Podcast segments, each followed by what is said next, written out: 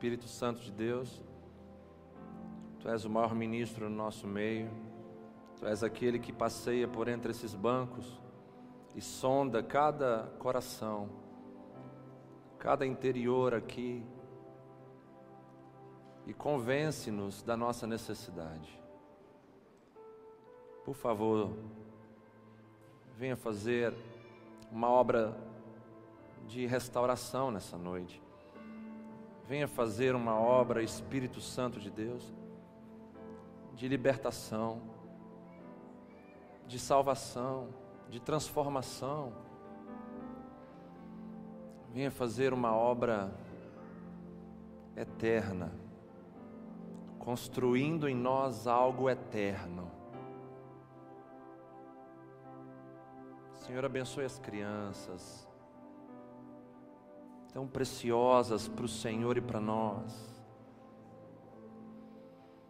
Senhor, em meio a esse momento que estamos vivendo, nós temos tido o privilégio de sermos igreja juntamente com as nossas crianças aqui no templo, juntos. Elas aprendendo conosco, nós aprendendo com elas. Senhor, mesmo nas dificuldades que enfrentamos, com os nossos olhos atentos em Ti, nós aprendemos coisas que são profundas demais. E nós temos aprendido, Senhor, a vivermos como igreja independente da faixa etária. Fale conosco mais uma vez.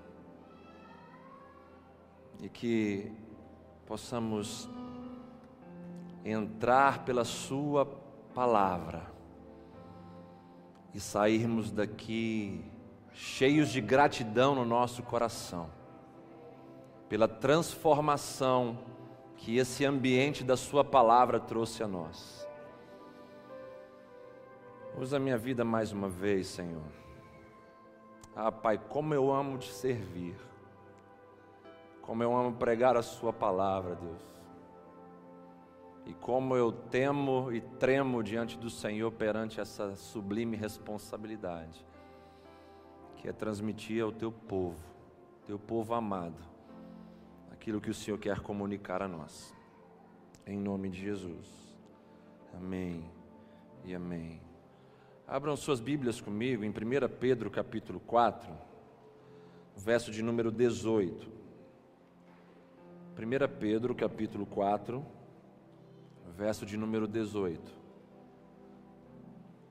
À medida que você for achando, se ponha de pé, para que nessa leitura inicial todos possamos fazer nessa mesma posição, em respeito, em reverência às Escrituras Sagradas.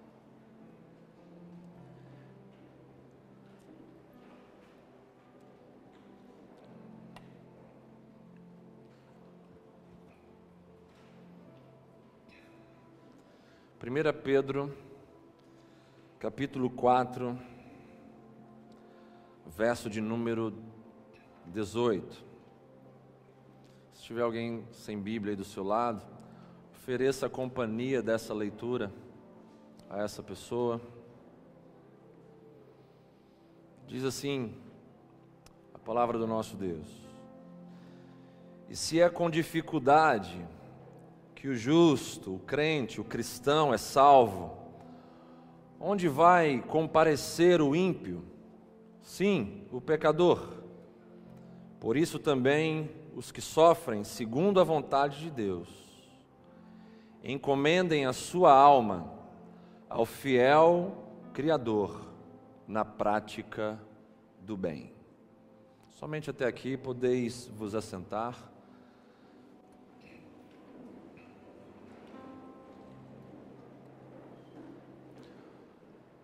Tema da minha criação do nosso Deus. Quem gosta de abacaxi aqui, levanta a mão.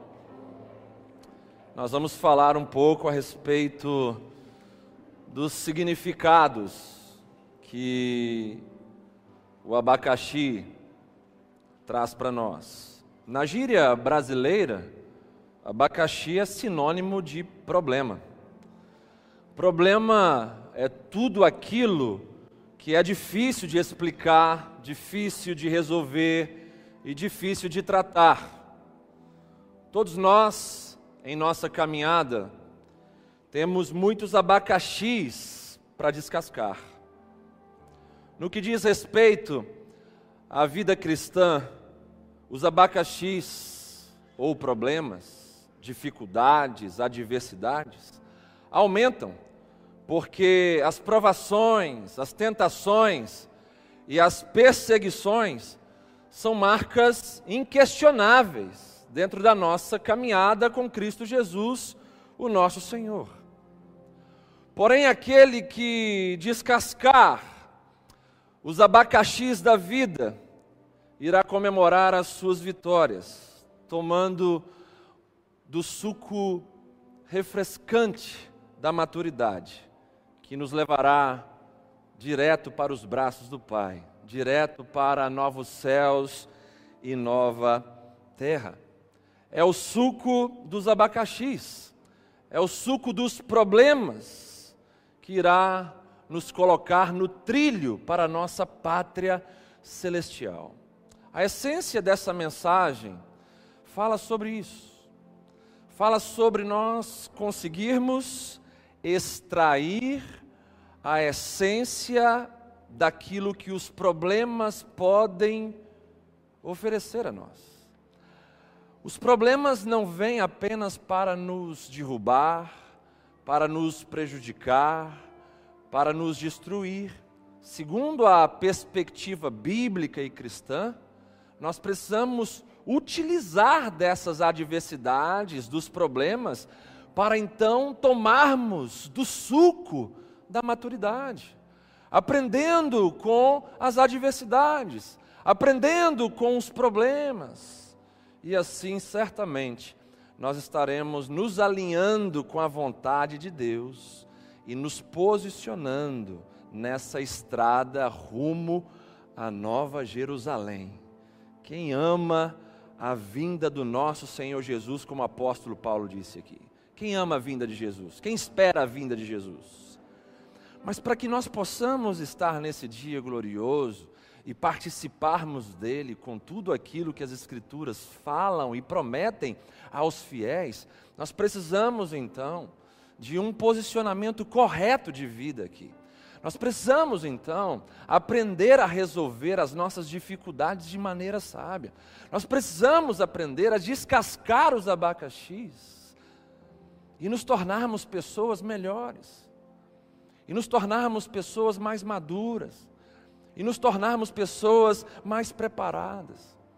Quando nós tivemos o início dessa pandemia, uma das palavras que eu mais disse aqui foi a seguinte: nós precisamos nos tornar pessoas melhores a partir desta pandemia, porque nós encontraremos um novo mundo, com um novo tipo de relacionamento, com novas exigências, tanto profissionais, relacionais, espirituais.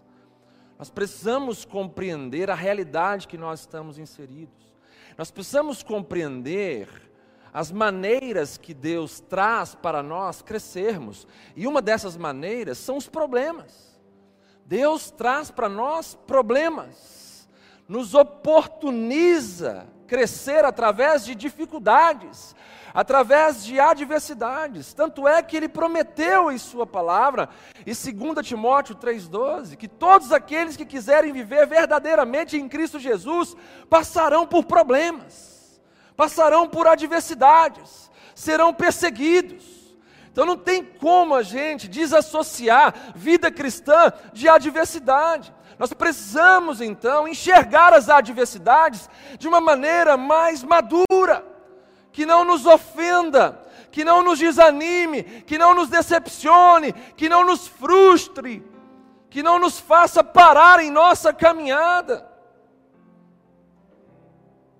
A palavra de Deus no texto que nós lemos aqui no início, ela diz com clareza que é com dificuldade, é através de problemas que o justo, o crente, o cristão será salvo. Olha o que, que as Escrituras Sagradas estão dizendo para nós. É com dificuldade, é resolvendo problemas, é descascando abacaxis. Que o justo será salvo. E o verso 19 continua dizendo que nós devemos ter a vontade de Deus como combustível em nossas vidas, para enfrentarmos as adversidades, praticando o bem, cumprindo a vontade de Deus, e assim confiando a nossa alma ao fiel Criador. Na versão que nós lemos, fala de encomendarmos a nossa alma ao fiel Criador. O que, é que significa isso? Significa depositar a nossa alma em Cristo Jesus para nos mantermos salvos. Então vamos aprender algumas lições com o abacaxi aqui nessa noite. É legal a gente trazer isso aqui porque é a criação de Deus. A gente não está falando de algo que o homem criou aqui. Se eu trouxesse o copo e falasse bem assim, agora nós vamos aprender as lições com o copo d'água. O copo foi o homem quem criou. Agora o abacaxi foi Deus quem criou. Então nós vamos aprender algumas lições preciosas com o abacaxi que traz como significado, símbolo, sinônimo os problemas. Nos faz pensar sobre as adversidades que vivemos em nossa caminhada aqui nessa terra. Primeira lição que a gente aprende com o abacaxi é que o abacaxi geralmente ele fere as pessoas que tentam descascá-lo sem o devido cuidado.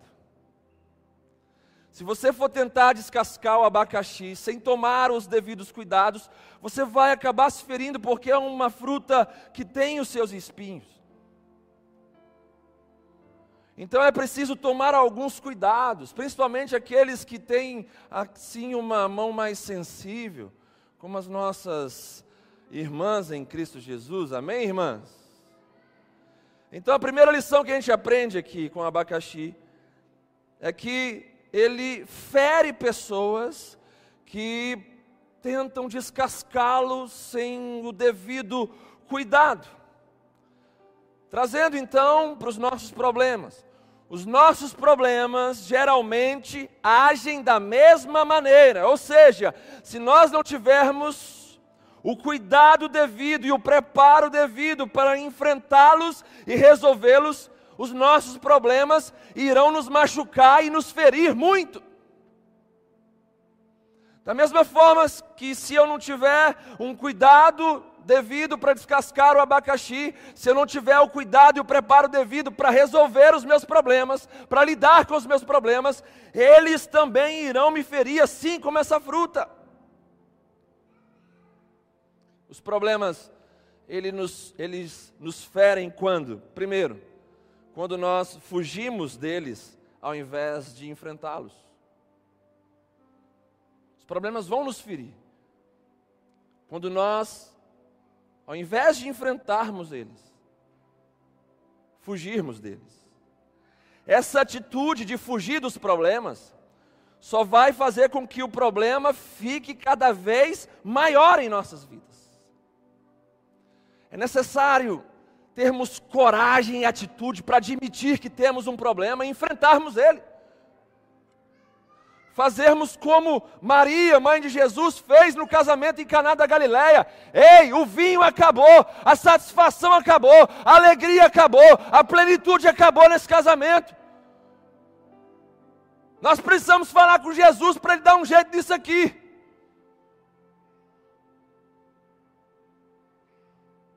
Se você fica fugindo dos seus problemas, ah, hoje não, hoje eu não vou consertar isso aqui não, esse problema no meu, no meu casamento, esse problema na minha família, esse problema na minha moral, na minha ética, na minha espiritualidade, não vou resolver agora. Saiba de uma coisa: enquanto você fugir dos seus problemas, esses problemas vão fazer com que haja um processo de erosão terrível e agressivo dentro da sua alma, dentro da sua espiritualidade, dentro da sua moral, dentro do seu interior.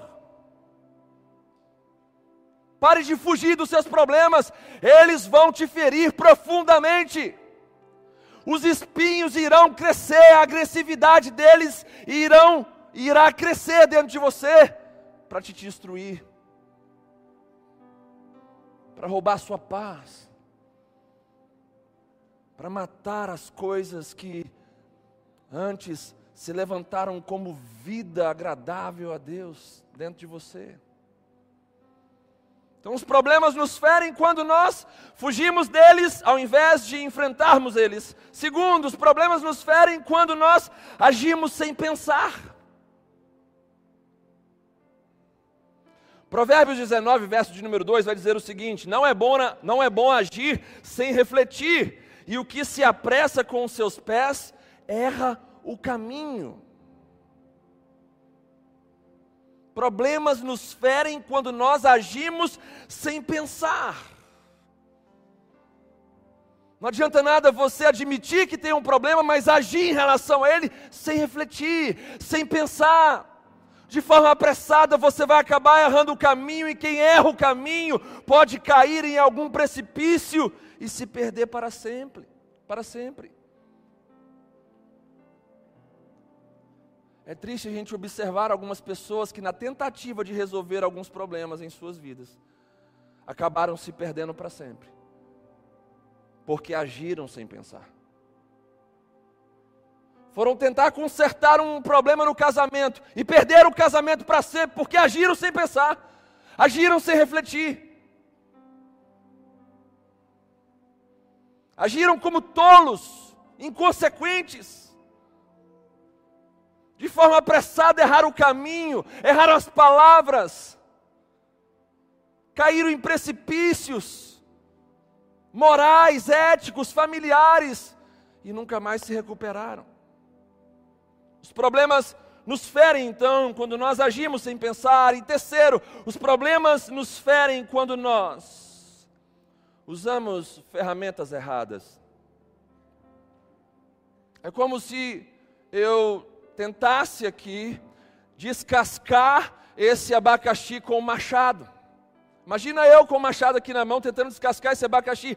Olha o risco que eu iria correr. Descascar abacaxi com uma motosserra. Ferramentas erradas para se resolver um problema.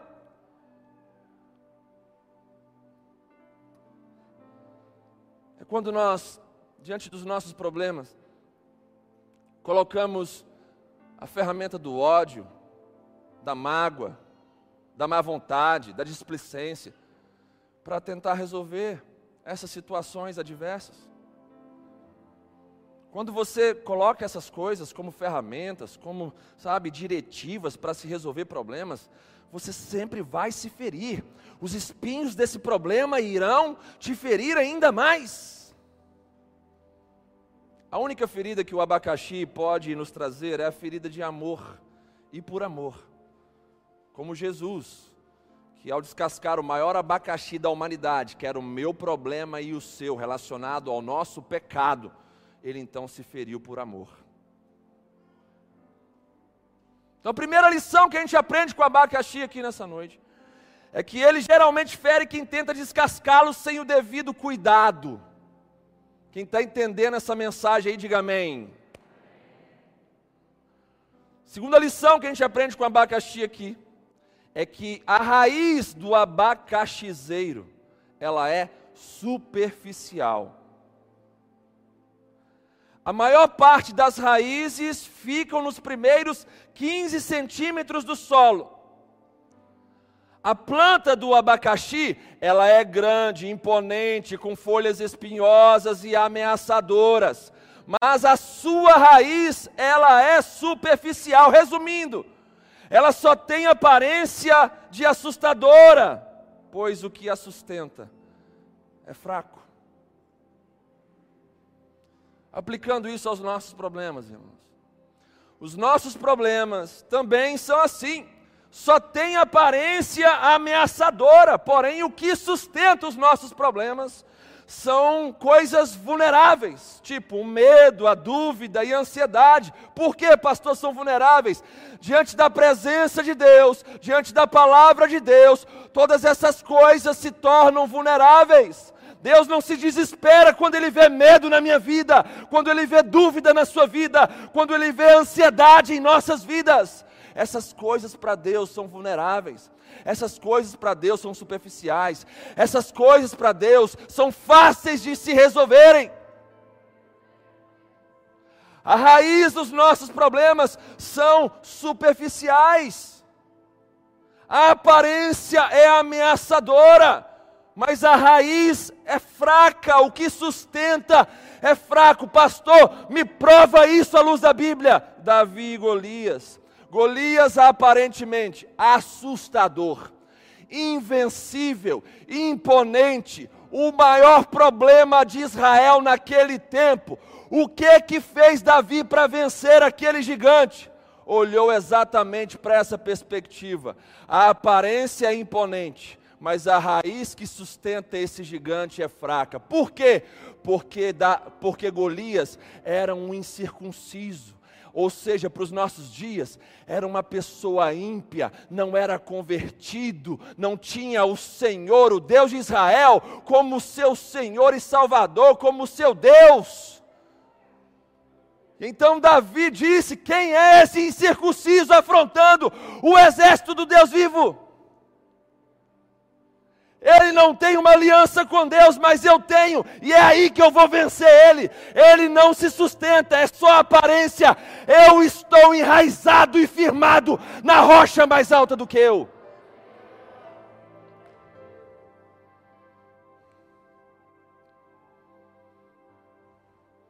Sadraque, Mesaque e Abidinego, os amigos de Daniel na Babilônia, condenados por não se prostrarem diante da estátua de Nabucodonosor condenados a morrerem numa fornalha superaquecida, sete vezes mais. Tinha um problema diante deles, tinha um abacaxi diante deles. Como é que eles enxergaram aquele problema? Como é que eles enxergaram aquela fornalha ardente? Eles enxergaram aquela fornalha ardente como uma oportunidade de estarem com Jesus. Fica sabendo, ó Rei, que se o nosso Deus quiser nos salvar, Ele nos salva dessa fornalha, nos salva de qualquer tipo de situação, de qualquer tipo de problema. Se Ele não quiser salvar a gente também, a gente vai estar feliz pra caramba, porque a gente vai estar com Ele. E aí o que, que eles fizeram? Descascaram o abacaxi da fornalha e tomaram o suco da intimidade com Jesus no meio dela, no meio da fornalha. Estiveram com Jesus no meio da fornalha. Experimentaram um milagre sobrenatural na vida deles. Fica quieto aí, abacaxi. Quem está entendendo isso aí, irmãos? A raiz do abacaxizeiro é superficial. A raiz dos nossos problemas é superficial. Os nossos problemas são ameaçadores. Sim, eu concordo com vocês. Assim como a planta aqui, né, que dá o fruto do abacaxi, ela é ameaçadora, espinhosa, imponente. Mas a, a pergunta que não pode deixar de ser feita nessa noite é a seguinte: o que que você está enxergando nos seus problemas? Você está enxergando vida ou está enxergando morte? Você está enxergando oportunidade de crescimento ou desespero? O que, que você está enxergando nos seus problemas? O que, que você está enxergando na pandemia? Crise ou oportunidade de se tornar uma pessoa melhor, mais dependente de Deus, mais próxima de Deus? Saiba de uma coisa: nenhum problema é invencível. Nenhum problema é invencível. Os problemas invencíveis que nós tínhamos, Jesus já venceu eles todos. A gente não conseguia vencer a morte, a gente não conseguia vencer o pecado. Jesus venceu tudo isso por nós. Não existem problemas invencíveis.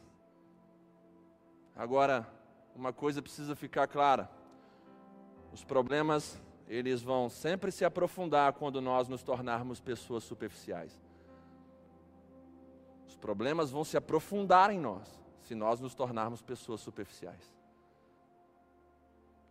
Cuidado com a religiosidade. Cuidado com essa vida com Deus domingueira, onde você só ouve a palavra de Deus no domingo à noite, onde você só se alimenta espiritualmente no domingo à noite, onde durante a semana os seus alvos, focos prioridades são outras. Tome muito cuidado com essas coisas, irmãos. Ninguém consegue viver uma semana inteira com uma refeição só em seu corpo físico. Ninguém consegue viver uma semana inteira bem, espiritualmente, com uma refeição apenas. Dê o maior e o melhor presente para Deus nessa semana. Sabe qual é? O seu tempo de qualidade. Dê mais do seu tempo para Deus nessa semana. Em nome de Jesus. Dê mais do seu tempo. A gente fica ouvindo tantas pessoas reclamando. Ah, pastor, estou com um problema no meu casamento. Ah, pastor, estou com um problema aqui com os meus filhos. Ah, estou com um problema financeiro. Ah, estou com um problema nessa área. Estou com um problema naquela outra área. Aí quando você vai averiguar a questão da vida espiritual da pessoa, você vê a distância dela de Deus. É praticamente impossível você se encontrar bem diante dos seus problemas se você estiver longe de Deus. Dê o um melhor presente para Deus nessa semana. Dê o melhor do seu tempo para Deus nessa semana. Os cultos familiares, vamos voltar a fazer os cultos familiares em nossas casas. Vamos dar o melhor do nosso tempo, do nosso tempo familiar a Deus, juntamente com a, a, aqueles que amamos. Vamos levantar altares de adoração a Deus nas salas de nossas casas. Quem está entendendo aqui e quem está tendo esse desejo no seu coração, diga amém nessa noite. De fazer algo diferente, de levantar um incenso agradável a Deus. O que é o incenso nas Escrituras Sagradas? Oração. Oração é incenso. Que possa subir de forma agradável a Deus. Vamos fazer algo diferente, irmãos. Vamos parar de ficar valorizando os problemas e vamos valorizar o nosso Deus que nos supre para vencer qualquer problema.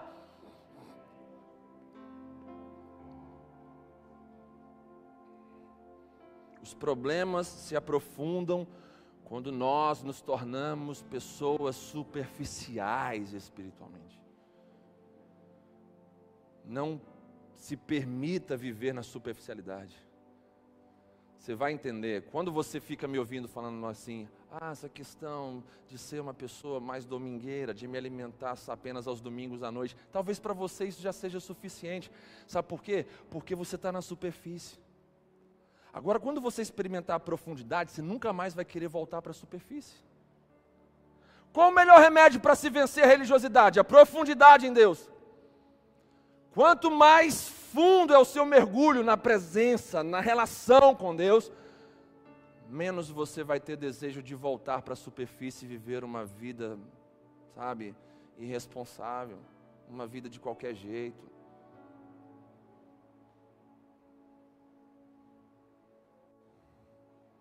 Terceira lição que a gente aprende com o abacaxi. O abacaxi une as pessoas. Se tem uma coisa que une as pessoas são os problemas. Exemplos práticos na nossa sociedade: alcoólicos anônimos, pessoas que têm o mesmo problema que se unem por uma causa em comum, ou seja, a libertação do vício do álcool. ONGs que nascem a partir de catástrofes, tragédias, problemas. Unem pessoas que estão enfrentando o mesmo problema para que possam se erguer, para que uma cidade possa se erguer. Provérbios 17, 17 confirma tudo isso que eu estou falando aqui agora. Quando ele vai dizer, o texto: Amigos e irmãos nascem nas dificuldades. Em resumo, o que Provérbios 17, 17 vai dizer é que amigos e irmãos nascem nas dificuldades. Quem aqui já ganhou um amigo na dificuldade? Quem aqui já ganhou um marido ou uma esposa na dificuldade? Às vezes Deus une pessoas assim também. Gente que está naquela dificuldade da carência brava ali. E aí Deus pega outra pessoa também que está naquela situação. E aí os corações são curados. Quem espera esse dia aí em se casar na presença de Deus, e não apenas de corpo, mas de propósito? Quem espera isso aí?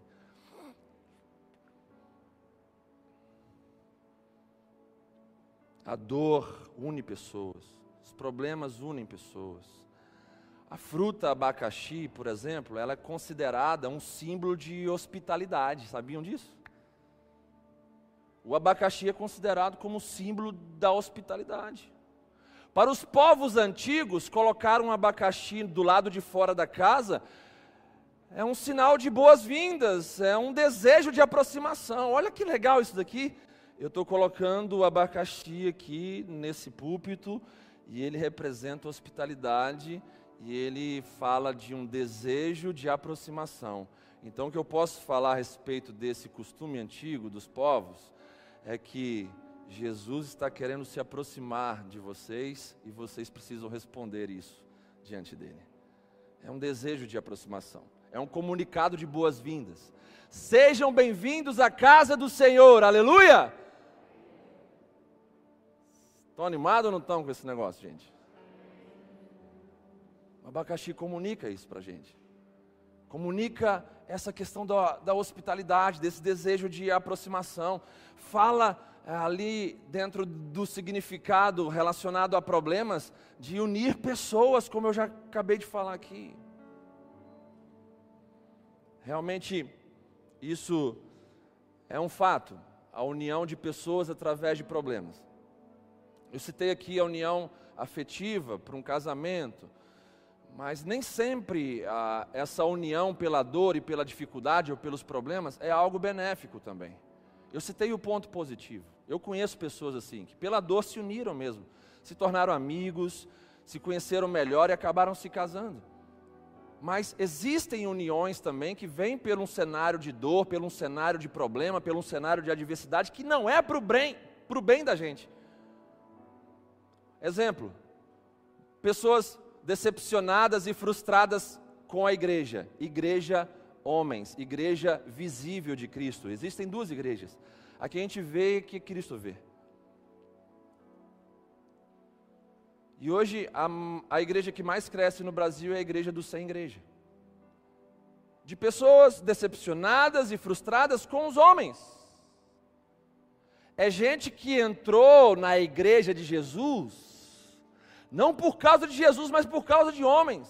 E quem entra na igreja por causa de homens, certamente não vai conseguir ficar nela por causa de Jesus. E aí, nesse caso de pessoas decepcionadas e frustradas com a igreja, quando elas se unem, se unem para fazer o quê? Para fazer fofoca, para ficar detonando a vida dos outros, para ficar falando mal de pastor, ficar falando mal de líder, A, B, C ou D. O resultado disso, essa união não gera cura, essa união gera apenas dependência de mais um gole de fofoca. Esse tipo de união só gera dependência. Quando é que vai ser o próximo gole no bar da fofoca? Porque eu preciso tomar mais um pouco dessa pinga aí da fofoca. Não gera cura de jeito nenhum. É igual Sorine. Quem já usou Sorine aqui? Você bota aquela desgrama no nariz, aí no meio da noite você acorda com o nariz entupido de novo.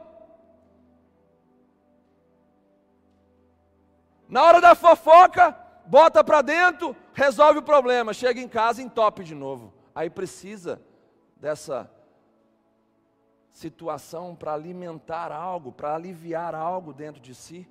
É um tipo de união que não gera cura, gera dependência, para destruição mesmo. Deus une pessoas com problemas parecidos para que haja cura e não dependência. A gente sempre fala disso aqui na nossa caminhada pastoral, de que um problema que acontece na sua vida, uma perda que você tem, uma situação difícil na sua família, no seu trabalho, isso aí não é algo isolado que acontece. Não diz respeito só a você. Deus, ele é mestre em pegar pessoas que estão passando por dificuldades nessa área que você venceu, que você superou e aproximar essas pessoas de você. Para quê? Para você falar com essas pessoas. Por exemplo, mães que estão sofrendo com seus filhos no caminho das drogas. Aí Deus aproxima outras mães que já estão maduras nesse sentido para aconselhar, para consolar essas pessoas que estão sofrendo muito hoje. Gente que perdeu um filho, gente que sabe, teve uma experiência ruim no casamento e, e aquela ferida cicatrizou, Deus traz pessoas para serem aconselhadas, Deus traz pessoas para serem ajudadas por você. Então, as experiências que acontecem com a gente não dizem respeito apenas à nossa história, dizem respeito à história das pessoas que Deus vai trazer perto de nós, para perto da gente. Eu me lembro que antes de, de, me casar com a minha esposa, a gente teve um período de, de término, e nesse período de término, ali, é, foi o período onde eu pude maturar a minha decisão de me casar com ela um período onde eu pude é, desfrutar de conselhos de pessoas mais maduras, de pessoas que puderam me dar ali então um tipo de segurança que eu não estava encontrando com quem não tinha aquele tipo de experiência. Por isso que é necessário nós nos atentarmos a essas coisas. Precisamos nos atentar àquilo que os problemas podem trazer para nós. E não são apenas coisas ruins. São oportunidades para nós enxergarmos aquilo que a gente não está conseguindo enxergar. São oportunidades para a gente maturar uma decisão que a gente está com medo de tomar essa decisão. São oportunidades da gente ter coragem, ganhar coragem de decidir aquilo que a gente não está conseguindo decidir. Deixa Deus te usar. Você pode dizer isso para quem está do seu lado? Deixa Deus te usar, meu irmão. Me ajuda nessa mensagem, fala isso. Deixa Deus te usar. Aí tem gente que pode pensar assim: não, Deus me usar só se botar um microfone na minha mão e me, me, me levar para cima daquela plataforma. Não, Deus vai te usar aí onde você está. No seu meio de convívio, na sua escola, faculdade, família, no seu trabalho. Deus vai te usar com a sua experiência. Eu estava conversando com uma pessoa nessa semana que está passando por uma experiência que eu passei com meu irmão mais novo, que infelizmente se perdeu no mundo das drogas. E eu pude passar um pouco ali daquilo que eu vivi, pude passar um pouco daquilo que eu sofri, pude passar um pouco ali, talvez, de segurança, consolo para essa pessoa. Então, permita-se ser usado pelo Senhor.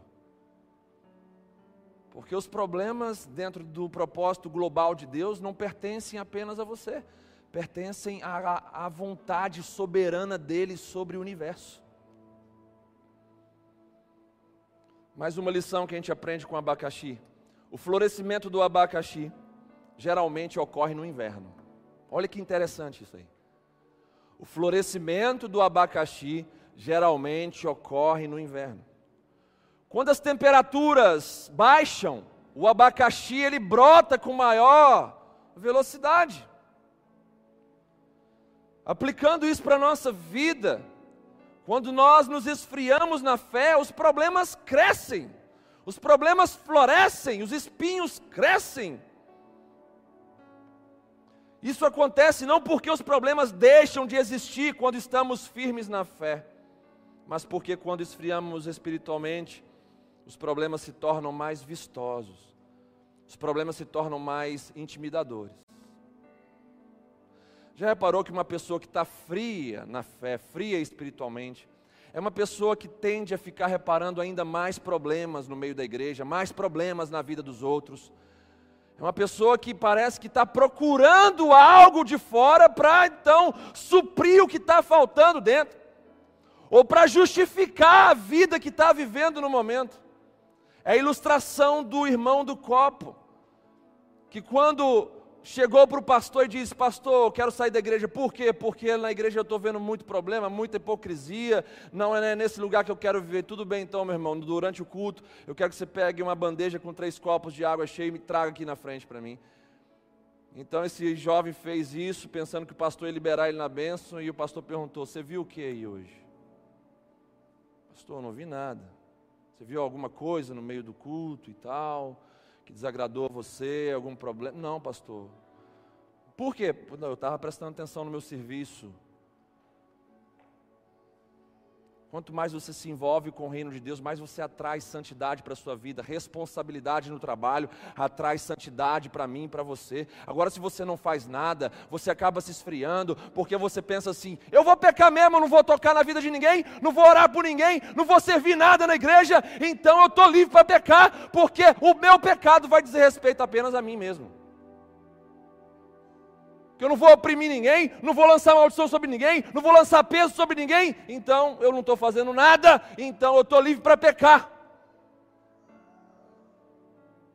Entenda esse princípio: o florescimento dos abacaxis geralmente ocorre no inverno, geralmente ocorre em temperaturas baixas, ou seja, o florescimento dos seus problemas, o florescimento das suas desculpas esfarrapadas vão acontecer em maior escala quando você se esfriar espiritualmente. E a relação frieza espiritual e trabalho e serviço no reino de Deus tem tudo a ver, porque se você serve, você se prepara. Se você serve, você se consagra. Se você serve, você se santifica. Agora, se você não faz nada disso, você então fica pseudamente liberado para fazer aquilo que você quiser.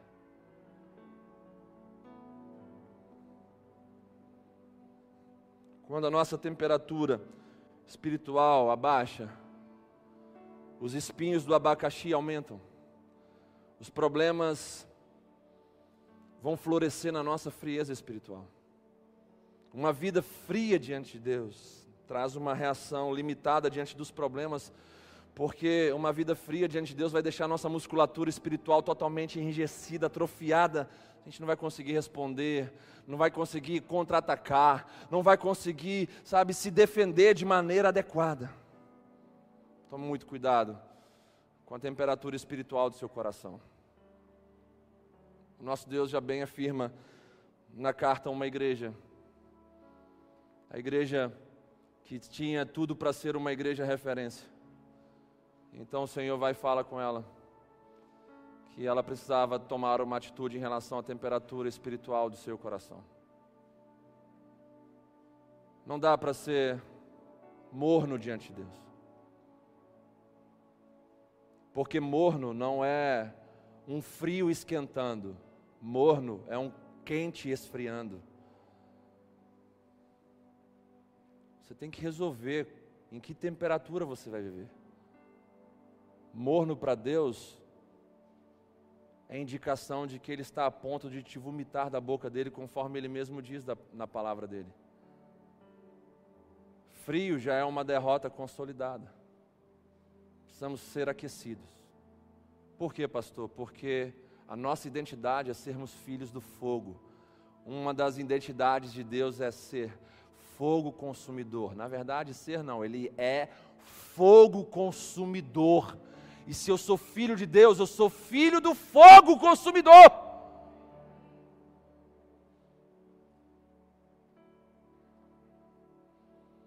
Continuando, a última lição que a gente aprende do abacaxi. O abacaxi raramente produz sementes. A formação de sementes ela é rara por parte do abacaxi, por serem as flores autoincompatíveis. Então a reprodução é feita através da polinização, que é a transferência de células reprodutivas por outros meios, por meios de seres vivos, ou até mesmo de fatores ambientais. O que, que eu quero dizer a respeito disso? Qual é a relação disso que eu estou falando do abacaxi fruta com o abacaxi problema na nossa vida? Os problemas em nossas vidas não se reproduzem por si próprios mas eles usam seres humanos ou circunstâncias para se espalharem. Exemplo prático: o problema do seu pecado não se reproduz sozinho, mas usa você para aumentar em você os seus vícios, as suas algemas, o seu cativeiro e também influenciar outras pessoas.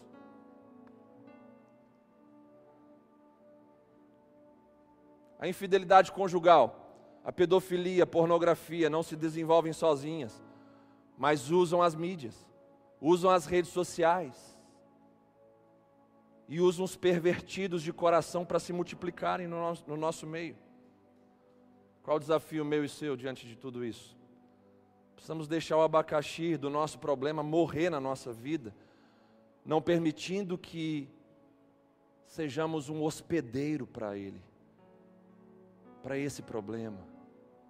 E quando eu falo esse problema, numa mensagem como essa, o Espírito Santo de Deus já está falando no coração de muita gente aqui. Já está dizendo assim: o problema é esse, tá? O problema é esse. Ele está usando você como hospedeiro para se multiplicar. O problema não se desenvolve sozinho, ele vai querer usar você. Ele vai querer usar uma circunstância para se multiplicar na sua vida.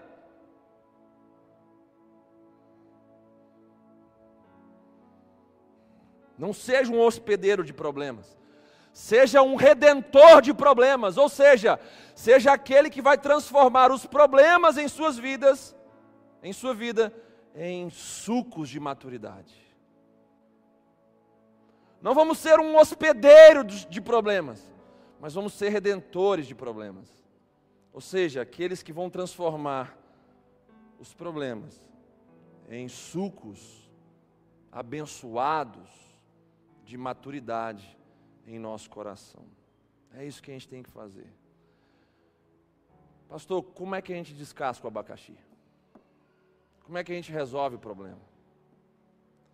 Aí eu preciso trazer o exemplo de Jesus. Lá em Filipenses capítulo 2, Paulo ele vai atingir assim, eu estava falando isso com os líderes agora há pouco. Paulo ele vai atingir assim o ápice na sua exposição teológica a respeito de Jesus. E sabe por que, que Paulo fala tão, tão bem, de forma tão profunda de Jesus? Não para um ensino para a igreja, não para um culto de avivamento, mas porque a igreja em Filipos estava vivendo num momento de divisão. Aí o cara eleva a fala de Jesus lá em cima. Abra a sua Bíblia em Filipenses capítulo 2, por favor. Filipenses 2, verso 7.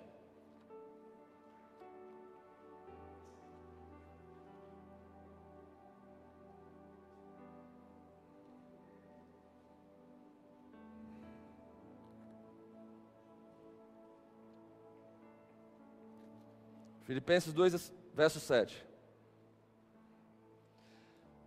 Vai dizer assim, a respeito de Jesus: Antes, Jesus a si mesmo se esvaziou, assumindo a forma de servo, tornando-se em semelhança de homens e reconhecido em figura humana. A si mesmo se humilhou, tornando-se obediente até a morte e morte de cruz. Paulo está dizendo aqui para aquela igreja em Filipos, que estava enfrentando um momento de divisão, ele estava dizendo para aqueles irmãos o seguinte: olhem para Jesus, Ele é o nosso exemplo que se esvaziou de si mesmo, desceu de toda a sua glória, para viver uma vida como nós aqui, seres humanos. Olhem, olhem para a humildade de Jesus, ele não ficou olhando para si, para a sua opinião, para a sua zona de conforto, não, ele olhou para nós, ele olhou para o nosso problema, ele olhou para a nossa podridão moral, ele olhou, olhou para o nosso vazio existencial.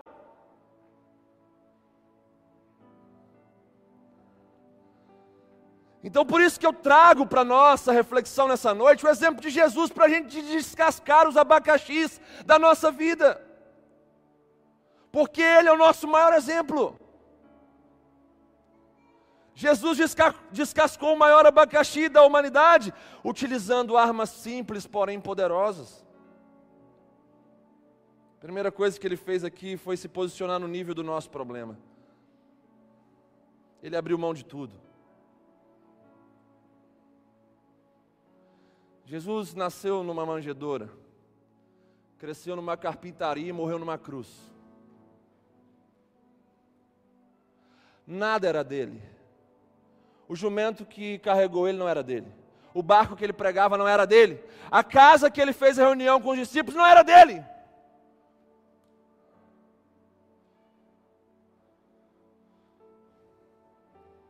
Abriu mão de tudo para se tornar como nós podendo assim, com toda autoridade, encarar o problema da humanidade no mesmo nível. Falando do que sentia, falando do que ele sofria, falando do propósito da vida dele. De forma simples, com pessoas simples, para que todos entendessem o evangelho das boas novas que ele estava trazendo para nós. Quer saber de fato o valor de um trabalhador? Quer saber de fato quanto é que vale um trabalhador de verdade? Dá para ele privilégios ao invés de responsabilidades.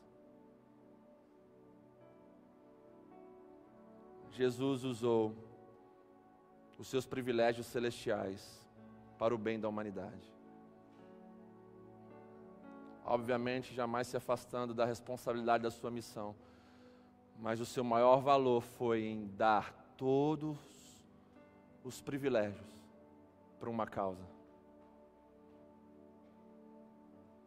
Ele deixou tudo isso para abençoar a mim e a você, para resgatar a mim e a você.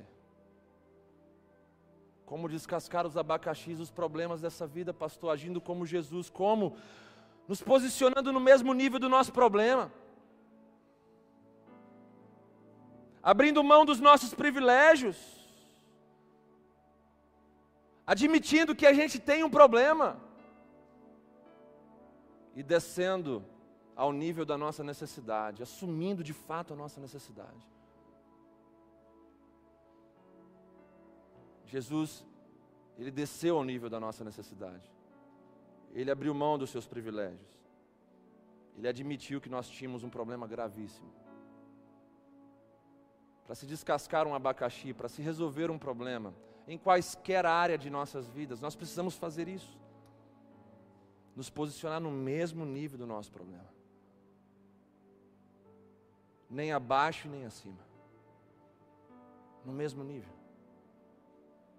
Para que possamos, de fato, entender todas as lições que Deus tem para nos ensinar, para que de fato nós possamos crescer a partir daquilo que nós aprendermos, para que de fato possamos depender apenas de Deus. E não ficarmos como coitadinhos embaixo e nem como soberbos em cima. Quem está entendendo aqui, diga amém.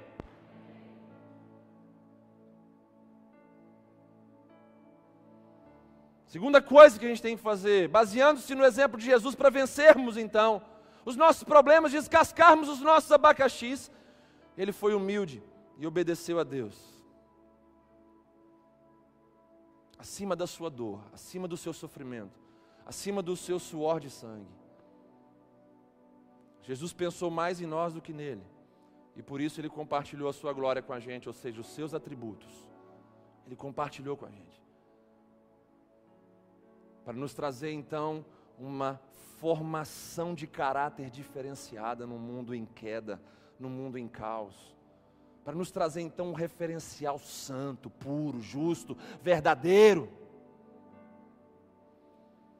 Ele foi obediente no seu jardim da tristeza, lá no Getsemane, quando suava sangue, porque ele sabia que o resultado desse abacaxi descascado seria então o cálice da salvação para mim e para você. Totalmente diferente de Lúcifer, que disse: Eu farei. Jesus disse: Que a sua vontade seja feita. Totalmente diferente de Adão, que queria ser como Deus. Jesus vai dizer: Que a sua vontade seja feita. Não vim para ser servido, eu vim para servir. Seja mais humilde que, que é ser humilde? É usar camisa furada, roupa, roupa rasgada, é morar em casas de madeira, não. Ser humilde é pensar menos em sua vontade, mais na vontade de Deus. Pare de ficar procurando atalhos de facilidade e assuma os caminhos da responsabilidade em nome de Jesus. Por quê, pastor? Porque obedecer é melhor do que sacrificar. Então pare de ficar sacrificando sua vida, para de ficar sacrificando sua família, para de ficar sacrificando seus sonhos, seus projetos, para de ficar sacrificando o seu ser, a sua existência. E apenas obedeça a Deus. Uma noite como essa, diante da exposição das Escrituras Sagradas, você que está entendendo aí, certamente sabe qual é a vontade de Deus para a sua vida. Você está entendendo, aprendendo sobre resolução de problemas. Você está entendendo sobre o que é a vontade de Deus para você perante os problemas, como agir diante dos problemas. Você já não é mais uma pessoa inocente diante daquilo que Deus está falando sobre problemas na sua vida.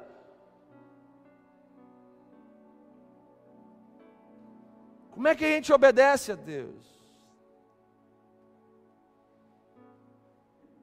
Se posicionando de forma humilde, se submetendo à vontade soberana dele e não às suas opiniões, e não às opiniões do mundo, e não ao horóscopo.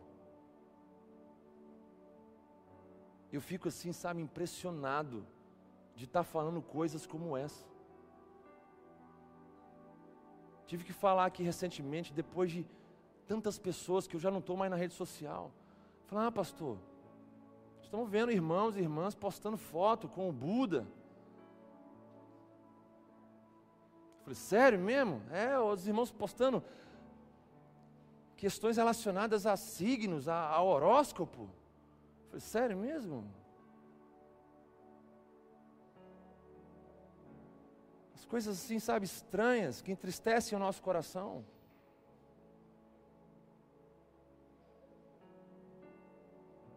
Às vezes passa pela nossa cabeça o seguinte: o que, que a gente está ensinando aqui? Para que pessoas façam coisas como essa? Será que não tem noção do que estão fazendo? Não tem noção do que a Bíblia fala sobre idolatria, sobre imagens, sobre falsos profetas, falsas doutrinas, falsos ensinos.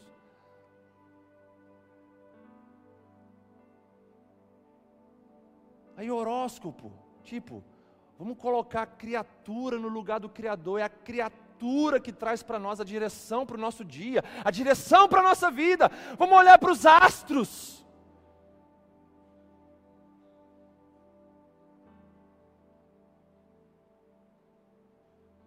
Retirem essas coisas de suas vidas. Leia a Bíblia. E não se baseie pelo horóscopo para ter um dia feliz, uma semana feliz.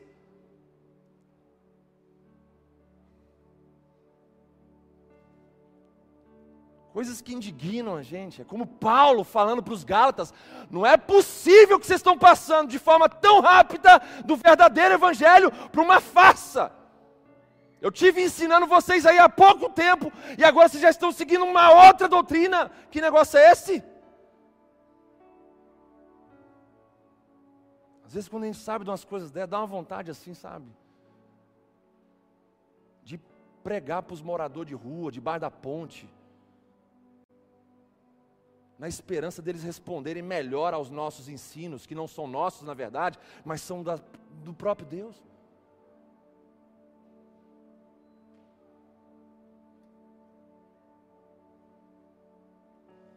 A gente precisa responder melhor aquilo que Deus tem para as nossas vidas. Hoje eu estou falando de um tema que ninguém nesse lugar pode falar bem assim: essa mensagem não é para mim. Não, isso aí que o pastor está falando é para minha mãe, é para o meu pai, é para o meu vizinho. Essa mensagem não é para mim, tem nada a ver comigo. Todo mundo aqui tem problema.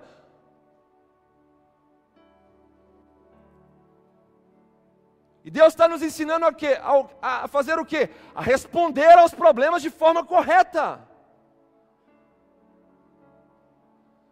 E olharmos para Jesus, nós vemos que devemos nos posicionar no mesmo nível dos problemas.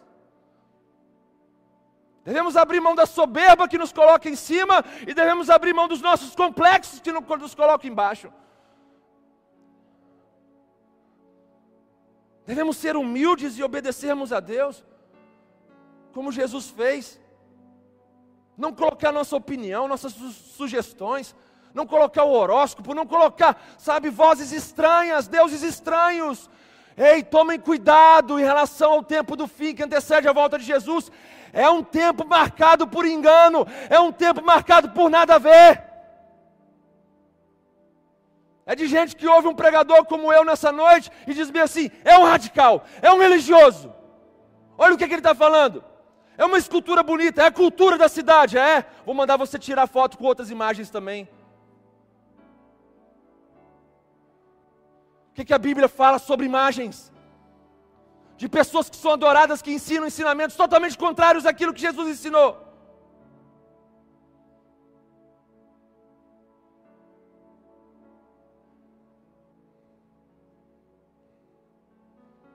Por último, o que Jesus fez e que nos ensina a descascar os abacaxis e resolver os problemas da nossa caminhada, ele morreu para que tivéssemos vida. Sabe quando é que as coisas vão nascer dentro de você? Coisas que você tanto quer ver nascer no seu casamento, na sua vida, nas suas emoções, nos seus sonhos.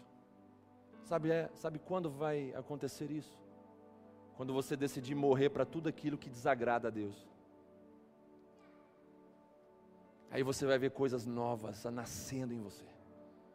Sentimentos que você nunca teve, experiências que você nunca teve, trajetórias que você jamais trilhou nelas, caminhos se abrindo, portas se abrindo, você vai ver coisas sobrenaturais. Mas para que haja vida, deve haver morte. Desse velho homem, velha mulher, velha natureza velhas inclinações, velhos desejos, cobiças, vontades, que só te levam para o inferno de forma natural. Para que haja vida, o próprio Jesus já deixou isso claro para nós. Tem que haver morte. Para que o novo venha, o velho tem que morrer. Para que o vinho novo seja experimentado em mim, você, vinho fala de alegria, satisfação e plenitude de vida. Para que isso seja experimentado por nós, a estrutura, o odre que somos nós, deve se renovar. Jesus terminou de descascar o abacaxi quando ele morreu na cruz. E ele fez tudo aquilo motivado por uma alegria que lhe estava proposta. Que alegria era essa? O resultado da cruz. Hoje a gente só pode cumprimentar os irmãos, como todo início de culto eu cumprimento com a graça e a paz de Jesus por causa disso. O resultado da cruz. A paz é o que? Resultado da cruz. Por que, que, a igreja cristã se cumprimenta com a graça e a paz?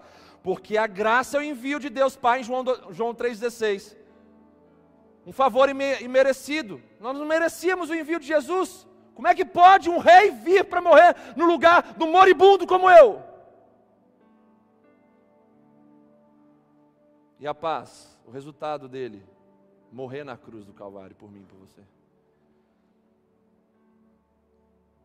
Qual era a alegria dele? Ver em nós aquilo que a gente não tinha: plenitude, vida abundante e eterna, coisas que nós não tínhamos.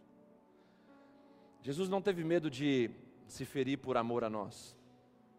O abacaxi que ele descascou furou suas mãos furou seus pés, sua cabeça, o seu lado, nos ensinando que quando o objetivo é a vida, a alegria da missão é maior, é o maior anestésico que existe para mim e para você.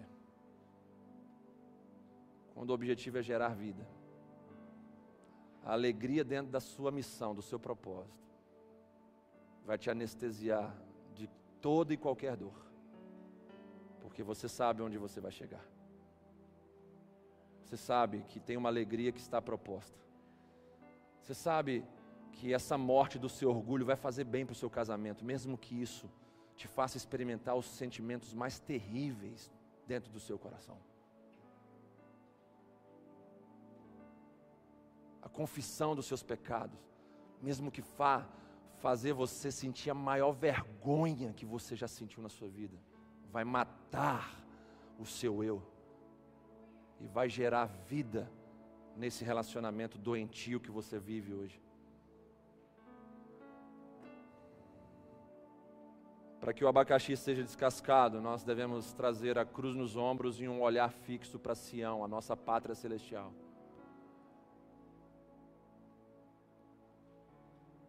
E esse olhar vai nos encher de alegria que vai ultrapassar a dor desse corpo e dessa era passageira. Você precisa entender que tem algo além dos 80 anos de vida aqui na sua terra. Você precisa entender que tem uma alegria muito maior do que um aumento salarial e a viagem dos seus sonhos. Você precisa entender que existe algo infinitamente melhor e maior do que essa relação com a pessoa dos seus sonhos.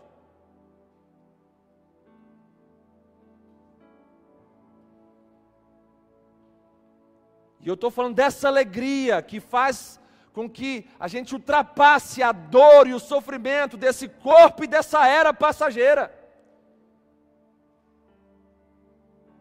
Porque como nós iremos conjugar o verbo sofrer se a gente não espera nada pela frente?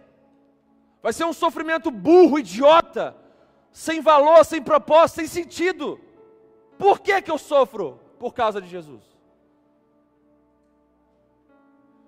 Por que, que eu sofro no meu serviço por falar a verdade?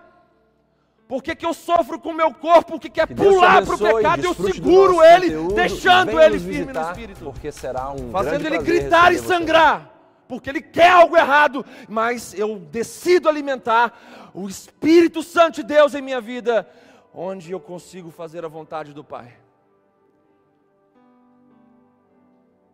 Tem que ter um sentido para isso. Para vocês, jovens solteiros, segurarem os impulsos sexuais. Tem que ter um sentido para isso. Para você, homem casado, segurar a sua vida. Firme em Deus e firme com os seus dentro da sua casa. No mundo que prega aventuras sexuais para você. No mundo que prega que quanto mais você aproveitar, pulando a cerca é melhor. Tem que ter um sentido. Para Jesus não foi morrer por morrer, foi morrer para ver eu e você hoje com os olhos brilhando de esperança. Brilhando de esperança. De dias melhores. De um corpo glorificado que não morre, não adoece, não envelhece. De uma pátria celestial que nos aguarda.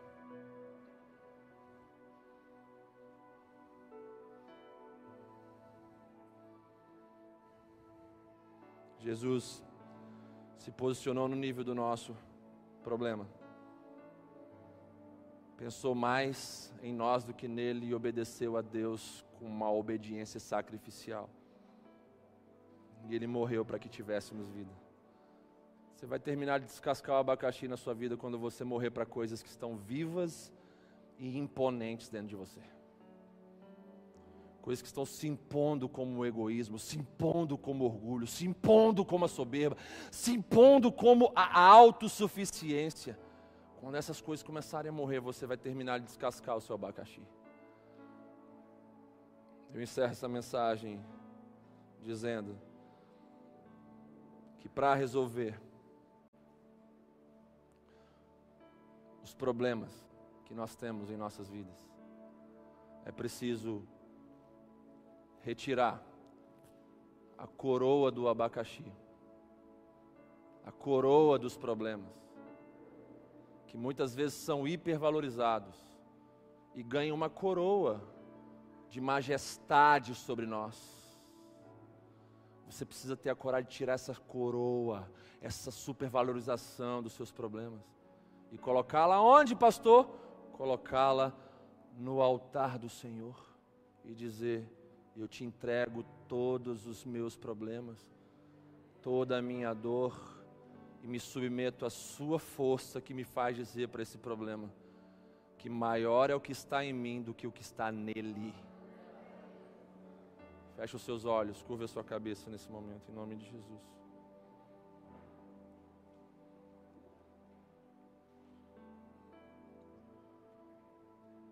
É o tempo de você fazer isso agora. Tire a coroa, tire a majestade, tire o governo, tire a influência dos problemas sobre a sua vida. Coloque a coroa desses problemas aos pés do Senhor agora e clame a Ele por ajuda e se posicione com prontidão, prontidão para fazer a vontade dEle. Faça isso nesse momento, em nome de Jesus.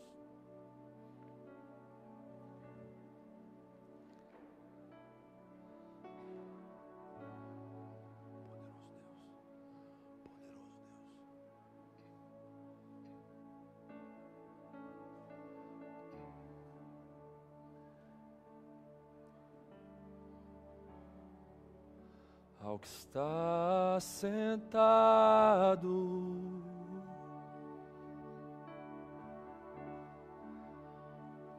No trono,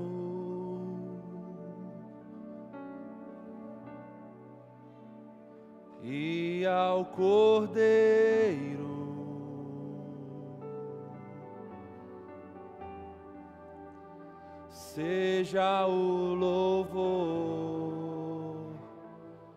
Está sentado, ao que está sentado.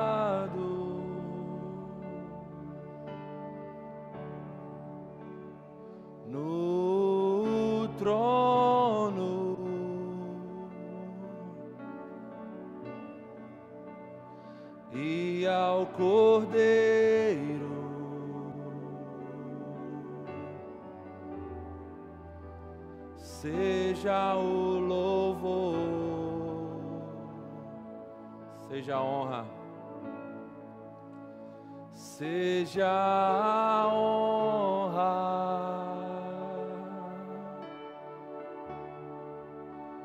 Seja a glória.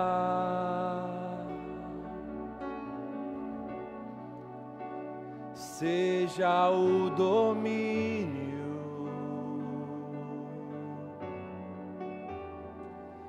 Pelos séculos dos séculos, mais uma vez, seja a honra, seja a honra,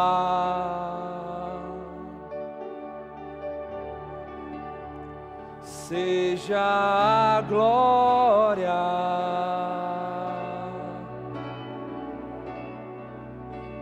seja o domínio.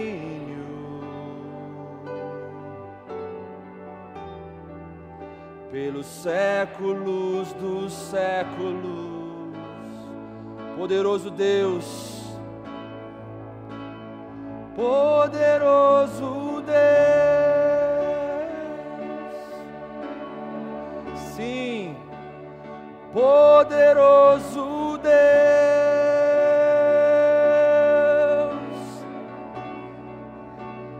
poderoso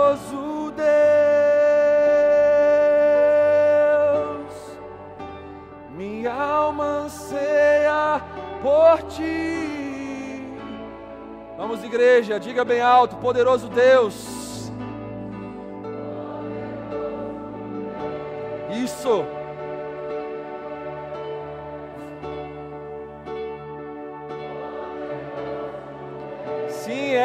que você vai depositar diante dele a coroa dos seus problemas.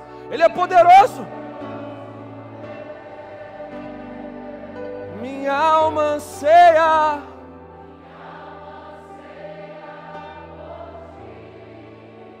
Aleluia. Nessa hora eu queria perguntar, todos ainda de olhos fechados, por favor. Todos de olhos fechados. Nesse ambiente de adoração a Deus. Nós cantamos aqui algo que fortalece a nossa fé, que fala da pessoa viva que está nesse lugar pelo seu Santo Espírito, que é todo poderoso para pegar as coroas dos nossos problemas e transformar em suco de maturidade para o nosso coração. Você que deseja sair do vazio existencial. Você que deseja ter um Senhor e um Salvador na sua vida. Não estou falando de denominação, de igreja. Eu estou falando da sua relação com Deus. Da sua relação com Deus. A sua frieza espiritual está te matando. A sua frieza espiritual está revelando a sua distância que você tem de Deus. Isso está fazendo com que os seus problemas se aprofundem em você e você fique na superfície. É tempo de mudar essa postura, essa posição em relação a Deus, em relação à eternidade, em relação aos seus problemas. Mas tudo parte de uma entrega verdadeira. Tudo começa a partir de uma entrega sincera a Deus. Tudo começa a mudar quando você assume que necessita dele, que precisa dele, que faz com que isso ultrapasse historinhas religiosas que foram contadas para você e entrem na sua experiência pessoal com Deus. Não é o que os seus pais viveram, não é o que os seus parentes viveram, é o que você precisa viver com Deus. Salvação é individual, relacionamento com Deus é individual. É você e Deus. Ah, mas a minha mãe ora muito por mim. Eu tenho palavras de Deus sobre a minha vida. E o que é que você está fazendo em relação a tudo isso? Eu sei que um dia eu vou voltar. Você está tão soberbo que nem amanhã. Você pode dizer que pode estar vivo.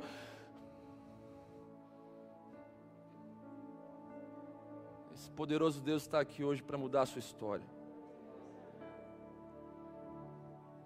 Tantos abacaxis você tem aí em sua vida, em suas mãos. Espinhos que estão ferindo o seu coração, sua alma, suas emoções. Olhe para aquele que descascou o maior abacaxi da humanidade. Para que hoje ele tivesse autoridade de dizer para você: entregue a mim todas as coroas desses abacaxis e deixe eu resolver junto com você. Entregue a coroa desse abacaxi, desse problema chamado interrogação da eternidade, pressão da eternidade, que faz você ficar com medo da eternidade, porque você não tem certeza de salvação, você não sabe para onde você vai.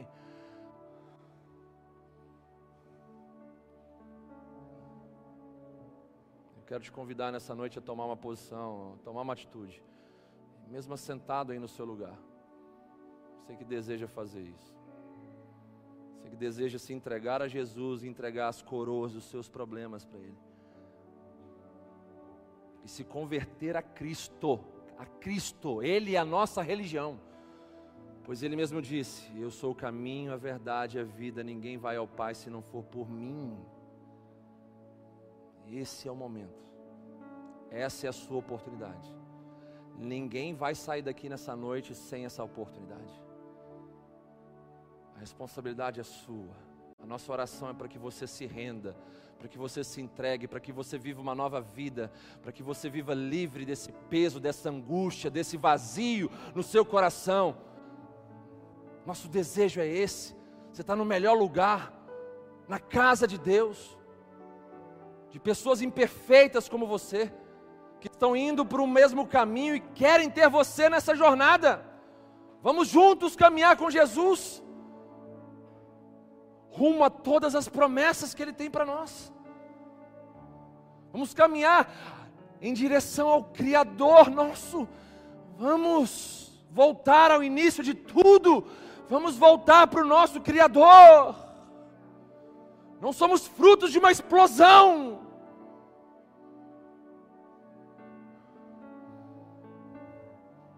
Você que deseja voltar para Jesus, que está longe se entregar a Ele pela primeira vez de maneira, sabe, verdadeira, como você nunca fez, e de começar a viver uma vida nova a partir de hoje, nesse mundo em trevas, nesse mundo em caos. Responda a Ele agora, responda a Ele agora, responda a Ele agora. Tenha coragem diante dEle, não tenha vergonha de assumir sua decisão perante Ele, não tenha vergonha de Jesus. Desafio, encorajo e convido você Aí no seu lugar, você que deseja fazer isso, essa entrega verdadeira, essa conversão de caminhos, sabe, de vontades, de desejos, essa conversão verdadeira, genuína. Você que deseja ter isso na sua vida, aí mesmo no seu lugar, ou em casa que está nos assistindo também, Tome a sua decisão hoje. Se hoje ouvirdes a voz do Senhor, não endureçais o vosso coração. Deus está falando nesse lugar. Não endureça o seu coração. Não permita que sentimentos tão fúteis e mesquinhos roubem a sua decisão.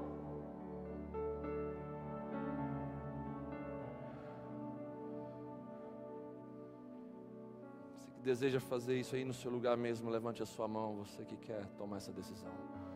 Levante bem alto a sua mão, onde você estiver. Mesmo sentado, levante bem alto, em nome de Jesus. É tempo de decisão nesse lugar. Amém, querido. Tem mais alguém que deseja fazer isso? Levante bem alto a sua mão, quero te ver. Levante bem alto a sua mão, em nome de Jesus. Levante bem alto a sua mão. Levante bem alto. Amém, querida. Amém. Amém. Levante bem alto a sua mão. Vamos, vamos. Vamos entregar. Amém. Se for criança também, eu vou orar por você, hein? Em nome de Jesus, hein? Se você entendeu a mensagem, ela penetrou no seu coração, Deus vai te abençoar e te transformar. Tem mais alguém que deseja fazer isso? Levante a sua mão. Volta, filho pródigo. Volta, filho pródigo. Volta, volta. Volta para a casa do Pai. Volta, volta, volta. Em nome de Jesus. Você que deseja fazer isso, faça. Tome essa decisão em nome de Jesus. Volta. Você que está ferido com a igreja, você que está ferido com pastores, você que está frustrado com líderes, volta, volta em nome de Jesus. Deus não é culpado dessas coisas. Deus não tem nada a ver com essas coisas. Para de ficar de costas para Deus. Para de viver longe de Deus por causa de homens falhos, limitados. Amém, jovem. Amém, querido. Isso. Pare de ficar longe de Deus por causa disso. Vamos voltar para a presença, para a comunhão dele. Ah, mas eu amo Jesus, eu me viro com ele na minha casa. Ei, não adianta nada você amar o cabeça e estar amputado do corpo, que é a igreja. precisa fazer parte do corpo dele. Vamos, vamos responder. Tem mais alguém que deseja fazer isso? Levante bem alto a sua mão. Levante bem alto a sua mão. A gente está falando de crianças, amém, querida, amém, amém. Gente está falando de crianças aqui, as crianças estão entendendo a mensagem. Olha a bênção que a pandemia trouxe para a gente. Elas ficaram aqui com a gente ouvindo esse monte de mensagem aqui. Elas começaram a entender e o Espírito Santo de Deus começou a trabalhar no coração delas começou a fazê-las entendê-la, a entender sobre o pecado, sobre o céu, sobre o inferno, o certo, o errado, a vontade de Deus, a minha vontade. Começaram a responder, gente.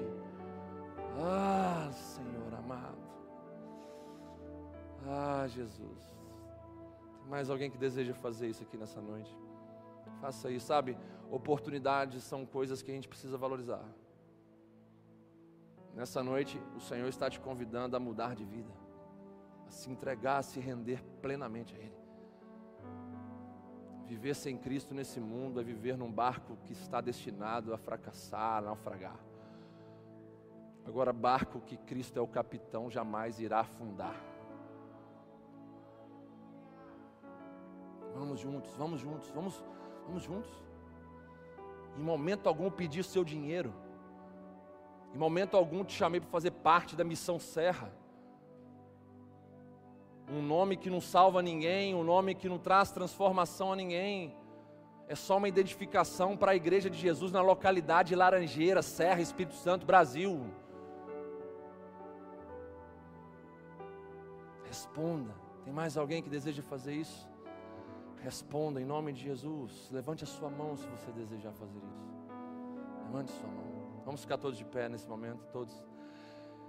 Esses queridos, queridas que levantaram suas mãos, vem aqui na frente, alguém da igreja ajuda aí também, traga essas pessoas. Se você quiser vir aqui agora, vem em nome de Jesus, vem em nome de Jesus. Isso, isso. Você pode aplaudir o Senhor por essas vidas? Aleluia, aleluia, aleluia. Aleluia, aleluia, aleluia. Maravilha.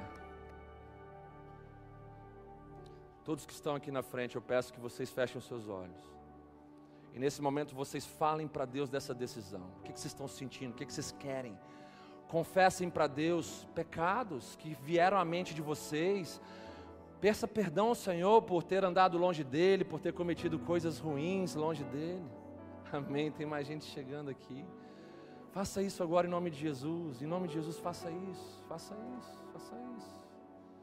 Faça isso. Aleluia. Enquanto isso, toda a igreja, em nome de Jesus, feche os seus olhos, feche os seus olhos.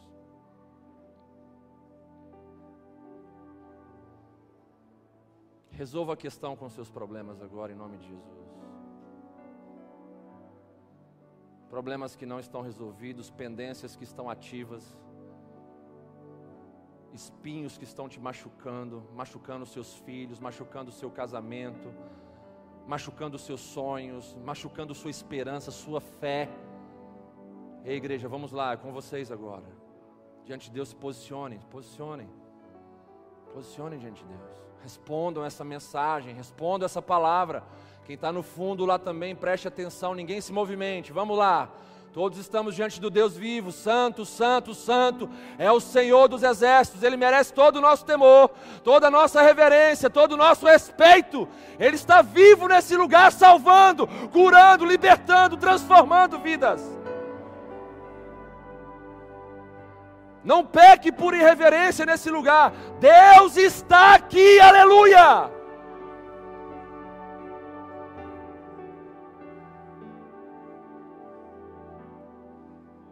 Tiver alguém que quiser sair do seu lugar aí e vir entregar as coroas dos seus problemas no altar, se ajoelhe aqui, fique à vontade, sai do seu lugar e faça isso em nome de Jesus.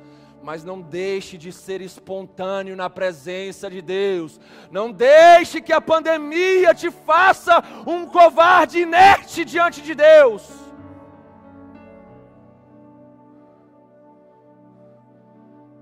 Jovens que estão sendo manipulados, escravizados, governados e influenciados pela pornografia entrega a coroa, o governo desse problema na, da sua vida diante do Senhor no altar dele, se prostre, se ajoelhe diante do Senhor. Você que está vendo a arrogância, a soberba, o egoísmo comendo aos poucos seu casamento, sua família, entregue a coroa disso no altar do Senhor. Você que está vendo no engano, na desonestidade, Entregue a coroa disso, porque você fica com medo de não ter dinheiro, de não ter provisão, de não ter segurança. Ei, a sua segurança é o Senhor. Entregue esses pecados, essas coroas diante de Deus. Quebre a influência desse abacaxi. Quebre a coroa dele hoje. Quebre a coroa desse abacaxi hoje.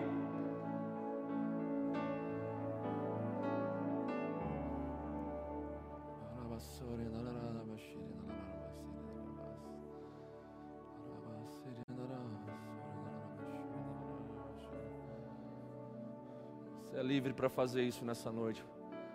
Ninguém se distraia nesse lugar. Fale com Deus. Fale no silêncio da sua alma. Converse com Ele. O que, que Ele está te comunicando nessa noite? Quais foram as áreas que Ele apontou dentro de você que precisam ser resolvidos, os problemas.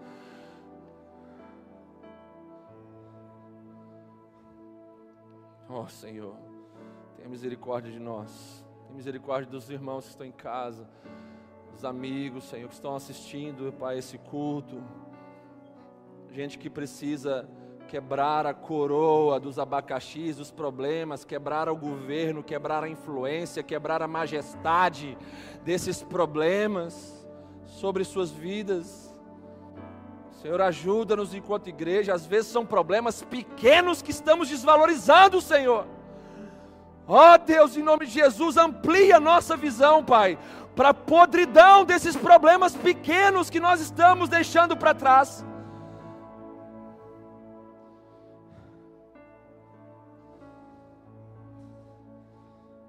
Senhor, em nome de Jesus, santifica a sua igreja com água pura da sua palavra.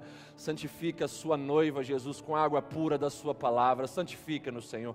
Purifica-nos, limpa-nos, Senhor. Em nome de Jesus, tira, Senhor, tira toda essa sujeira, ó Pai, que esses problemas estão trazendo sobre as nossas vidas. A sujeira do medo, a sujeira da ansiedade, a sujeira, Senhor, de sentimentos destrutivos a sujeira dos complexos inferiores, a sujeira da falta de esperança, da dúvida, da desconfiança.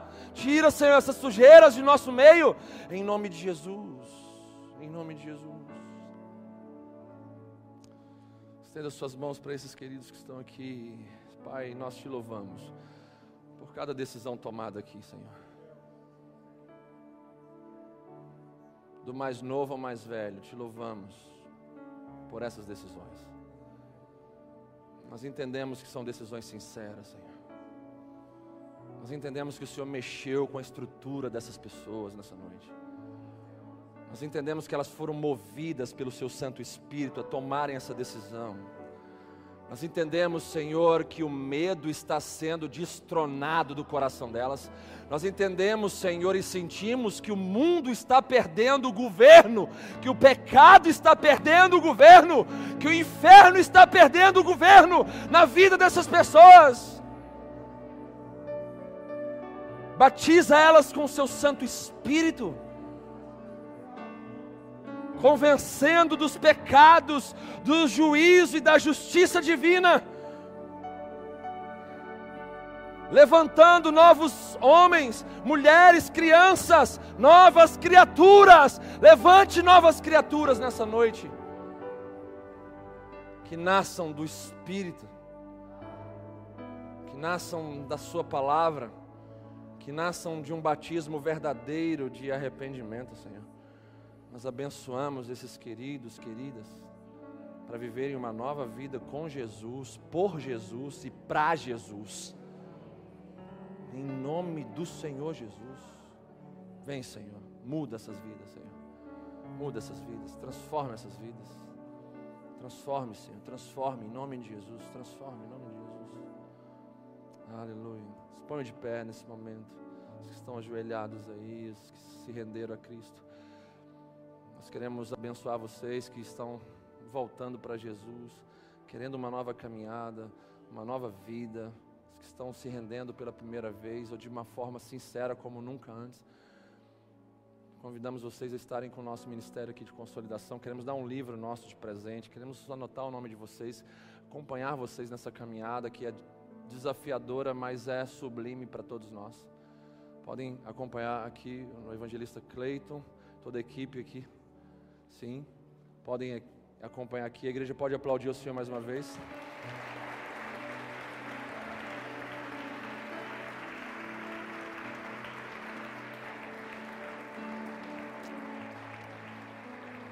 Aleluia. Quem ouviu a voz de Deus nessa noite, diga amém. Quem respondeu à voz de Deus nessa noite, diga amém. Senhor, abençoe todos os que ouviram e responderam a sua voz. Eu te peço uma unção, Pai, uma capacitação, para que essas respostas sejam respostas que apontem para a eternidade, para a sustentabilidade, para a solidez, Senhor, de uma vida transformada. Em nome de Jesus, ajuda-nos, Senhor, enquanto tua igreja, a vivermos uma relação diferente com os nossos problemas a não nos diminuirmos e nem nos engrandecermos perante eles, mas agirmos como Jesus, na dependência do Pai, para enfrentarmos todas as adversidades que tivermos pela frente. E que nenhum problema na nossa vida possa ter uma coroa sobre nós. Que a única coroa seja do Rei dos Reis e Senhor dos Senhores, que é Jesus Cristo, o Santo de Israel que nos governa hoje e para todos sempre e sempre. Amém e amém.